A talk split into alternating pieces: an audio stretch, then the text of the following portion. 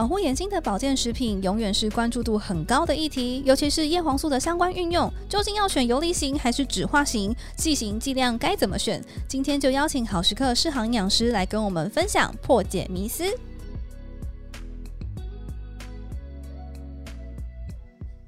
大家晚安，大家好，欢迎大家回到好时刻健康聊天室，我是主持人 Rowena。呃，现在在年末的时候，大家应该忙爆了吧？除了写报告啊，或写提案，还有结案报告等等等等等，大家应该就是忙翻了。那我们的眼睛也都快炸裂了。所以呢，今天就要来跟大家聊聊护眼最夯的保健食品叶黄素。那今天呢，这一集我们就要来邀请到我们的适航营养师来跟我们分享，欢迎上营养师。呃，大家好，我是上营养师。好，我想先问问啊，为什么叶黄素这么热门呢、啊？我觉得我的脸书跟 IG 无时无刻都有叶黄素的广告、欸。哎，其实我们可以从一些身体数据，大家就知道为什么大家这么重视那个眼睛的问题啦。其实，二零一八年的调查，就眼睛酸涩是我们台湾人十大健康困扰问题的第三名。啊，原来这么高啊！对呀、啊，那占比其实达到百分之二十二，其实非常高、哦。那在二零二零年的调查里面，视力问题其实还稳居第一名。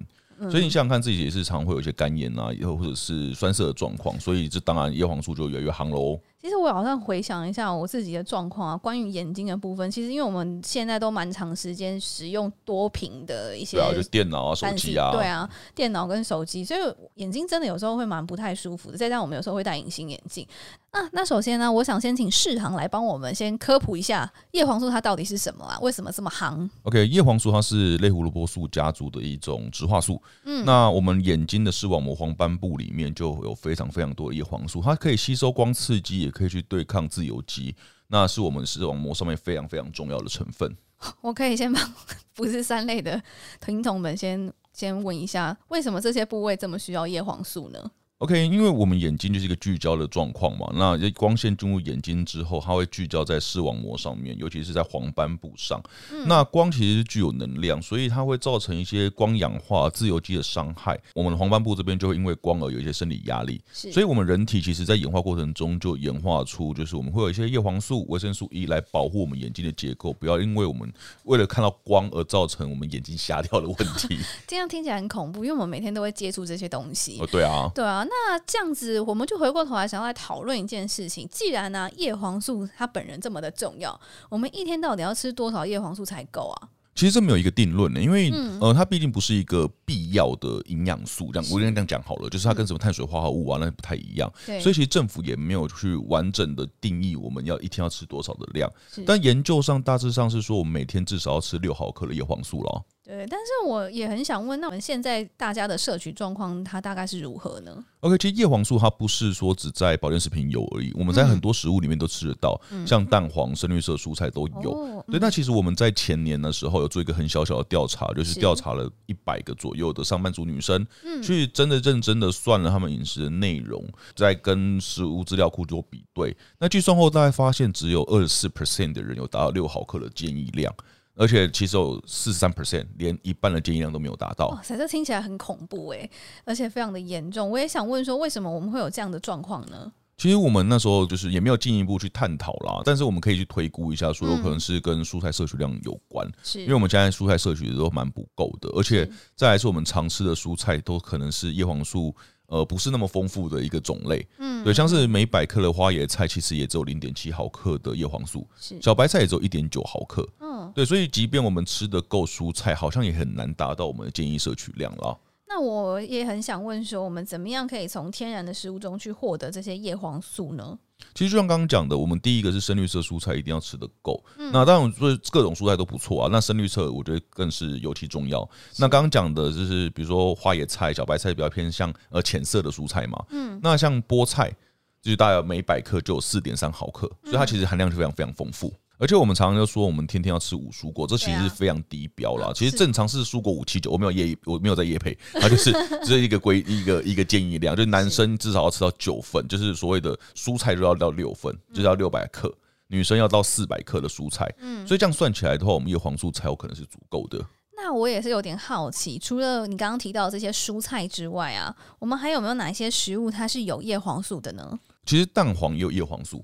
哦，对，那市面上其实也有去强化叶黄素的蛋黄哦，对，也是有这样子。哦、那只是如果一般的蛋黄里面的话，那一颗蛋啊有零点二毫克，所以它含量虽然不是那么的丰富，但也是一个不错的来源。哦好吧，我们就是提供给大家有一些不一样的摄取的来源。嗯哼。那我大概理解说，为什么这个是叶黄素的保健食品这么热门的原因啊？因为这样听起来，其实这种补充的是比较快的。对啊，补充最快啊！因为 但我们还是推荐要吃那个啦，就是均衡饮食啦。那我们可以吃很多蔬菜，都吃蛋。那真的不够的时候，我们就可以选择保健食品这样子。好啊，那我们接下来就来跟大家聊聊叶黄素的保健食品好了。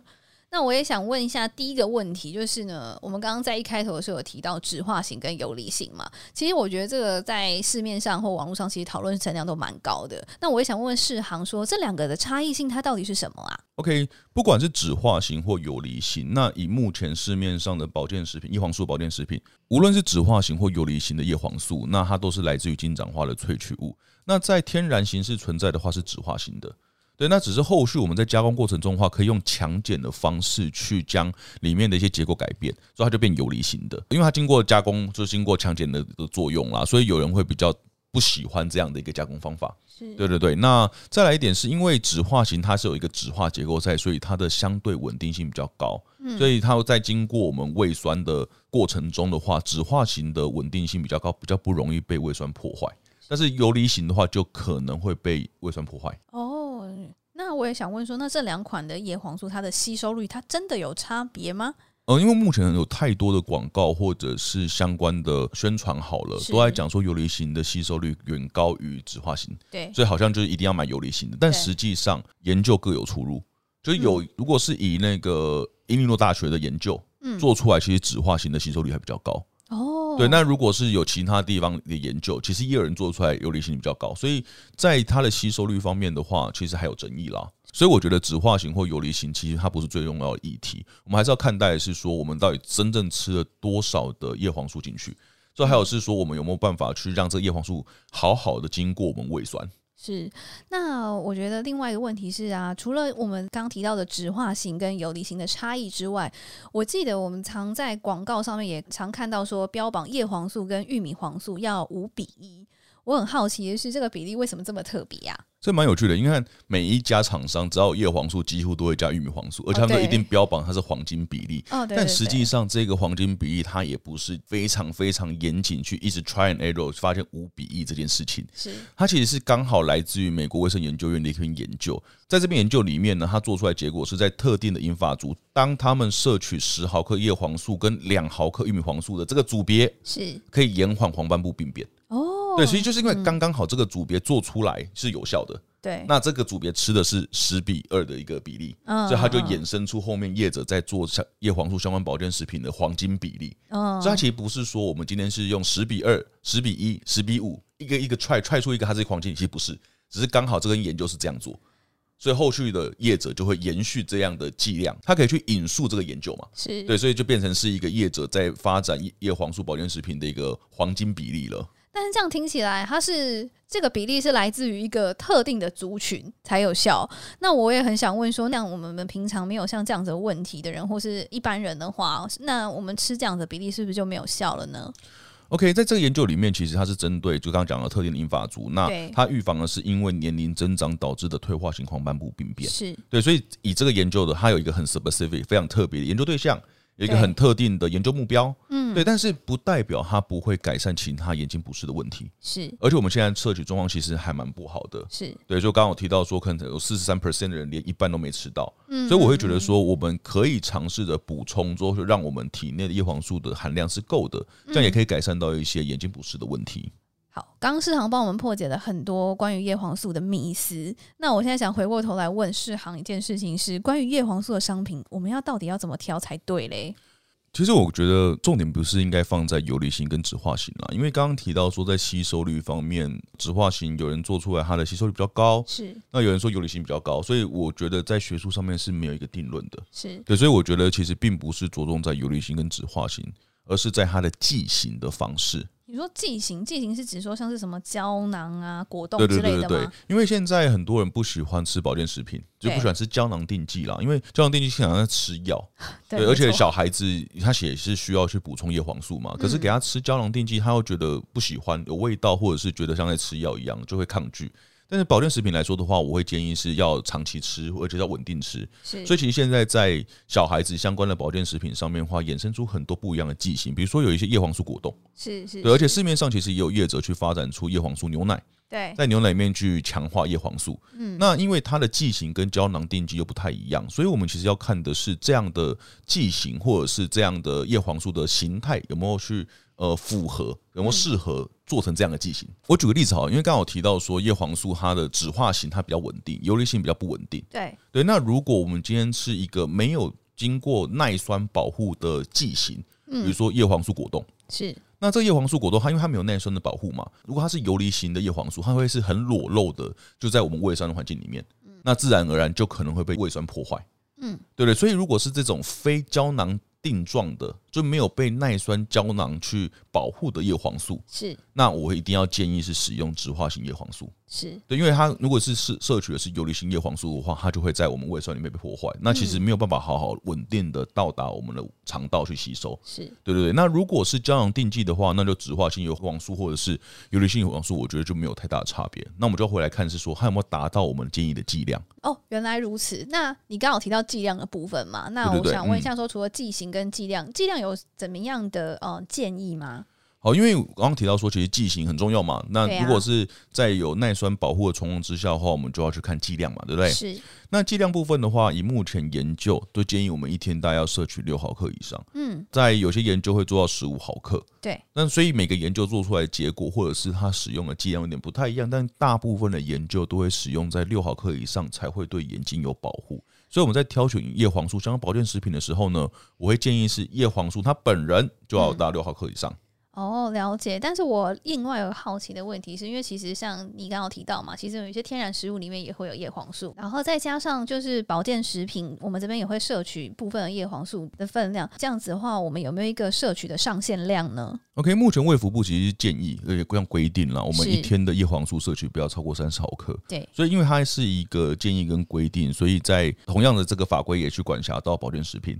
所以保健食品的话，它其实的设计是不会达到这么高剂量。是。那一般来说，市面上可能有六毫克，有十毫克，可能我看过最高在十五毫克左右。那其实它是不太会去超过到我们的建议上限量，所以也不用太担心说我们会吃太多的这个问题。了解，原来是这样。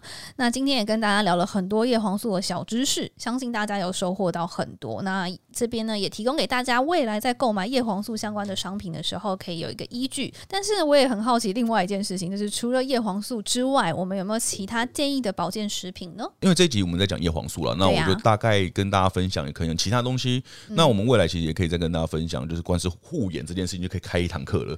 对对对，目前护眼的保健食品里面有分成好几类了。那其中一个很主要是花青素为主的，那比如说像三桑子，它就是花青素为主的，那它会提供就我们花青素嘛，那花青素是一个具有强烈抗氧化的一个功能的保健素材的一个一个营养素了，那它其实就会在我们眼睛里面去做到抗氧化的作用，去吸收到自由基，去避免这些自由基攻击我们眼睛的部位，因为自由基过多的情况之下呢，它就会造成发炎的问题，那发炎进而就会影响到我们会眼睛会干涩，会酸，之后甚至会那种就是有血丝等等的问题发生。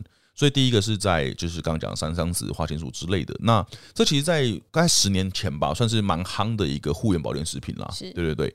那再来另外就有像鱼油，嗯嗯，对，DHA、EPA 之类的。那不管是 DHA 或 EPA，在我们的一些研究里面都发现，其实对我们视力都是有一些帮助的。对，对，就是它可以帮助到预防发炎，嗯，那就会减缓到一些发炎所造成的一些症状。刚讲到酸涩或者是干，其实也是跟这有关。嗯，对，所以以目前蛮常见是有这两个，那还有一个就是虾，像虾红素。哦，对，对，虾红素也是这几年非常非常热门的。嗯，只是说虾红素它的来源有分成很多种。对，对，那以目前最主流有两种，一种从磷虾萃取。对，只是磷虾可能大家就会抗生到有生生态的问题啦，因为它是毕竟从野生的去捕捞去做萃取。是对。那目前主流的虾红素来源就来自于红枣萃取。嗯嗯嗯。对，它这个从红枣去培养殖之后直接萃取虾红素。那虾红素的话，它其实跟花青素有一点点类似，因为它都是一个非常非常强烈的抗氧化剂。所以它就可以去帮助我们眼睛去吸收这些自由基，去减少自由基所后来所产生的一些伤害，氧化压力啦，或者是导致的一些发炎反应。所以其实这都是我们目前常见的一些护眼保健素材啦。就刚刚讲到，像是那个叶黄素以外，就有花青素类的，像三桑子，那有鱼油的 DHA、EPA，就还有虾红素。只是说在虾红素方面的话，因为它有分成是动物性来源或植物性来源。嗯，那我也建议说，大家在购买的时候可以看清楚它的来源。嗯，所以另外还有一点是非常重要，绝大部分的胶囊都是用明胶做的。嗯，所以明胶其实就是猪皮。对对，所以如果它是来自于红枣萃取，它是素食来源，可是它是用了一个荤食的胶囊，那其实违反素食的原则。是没错。对对对，所以我觉得这块也是大家去注意的，就是要看它是不是纯素的。嗯，对，不管是这个来源或者是这个包覆的胶囊这样子。嗯，对，那我觉得不管是刚刚讲到。呃，叶黄素或是呃，或是虾红素，我觉得更重要的是，大家不要只看到是网红行销，或者是广告，或者只是说它什么植化型之类的。我们其实要去找到更正确的资讯来源。那另外呢，在购买的时候要很清楚看到它的含量是多少。嗯，因为很多东西都来自于萃取。对，到底在这个萃取物里面含有多少剂量？嗯，这是一个很大的问号。因为我可以跟大家讲，我是红枣萃取，它有一百毫克，是，但实际上里面可能只有五 percent。嗯。对对对，所以我们其实应该更清楚去看它是虾红素含多少，是叶黄素含多少，对，而不是单纯只是看它是红枣萃取物。是对，我觉得这个对我们来说还是一个更好的保障啦。嗯，我觉得是刚刚市长提到也是也是算是一个迷思破解的地方。对对对，因为真的太多人因为不懂食品科学嘛，不懂营养这件事情，好像看到广告哦，有很这个很厉害，有很多网红推荐。但我觉得这在保健食品，而且它是一个我们吃进去会影响健康的东西。没错，我们应该要更花时间跟精神去做点功课，是才不会造成我们身体的一个负担。我觉得也是真的，必须要花点时间去看一下这些标示的部分，对啊，才可以买到适合自己的商品。没错，没错，对啊。其实刚刚世航提到了蛮多的保护眼睛的一些选项，那其实我就已经衍生出很多的问题了。对，因为护眼真的是很复杂，就是而且是很夯的、很夯的议题，对不对？就是年底真的写报告，眼睛快炸裂了。其实也不是只有年底这样子吧，一整年都这样。好啦，所以如果大家对于相关的议题有兴趣的话，那就等大家敲完问我们喽。我觉得大家碗应该都敲破了。好吧。今天非常谢谢世航跟我们分享了这么多护眼的知识，哎，感谢大家聆听。好，如果呢大家对于就是刚好提到的一些议题，或是有任何问题的话呢，都欢迎在我们好时刻的粉丝页下方留言。那我们这边的话会有小编就是去回复大家的问题。那我们今天节目就到这边喽，那我们就下次见喽，拜拜，拜拜。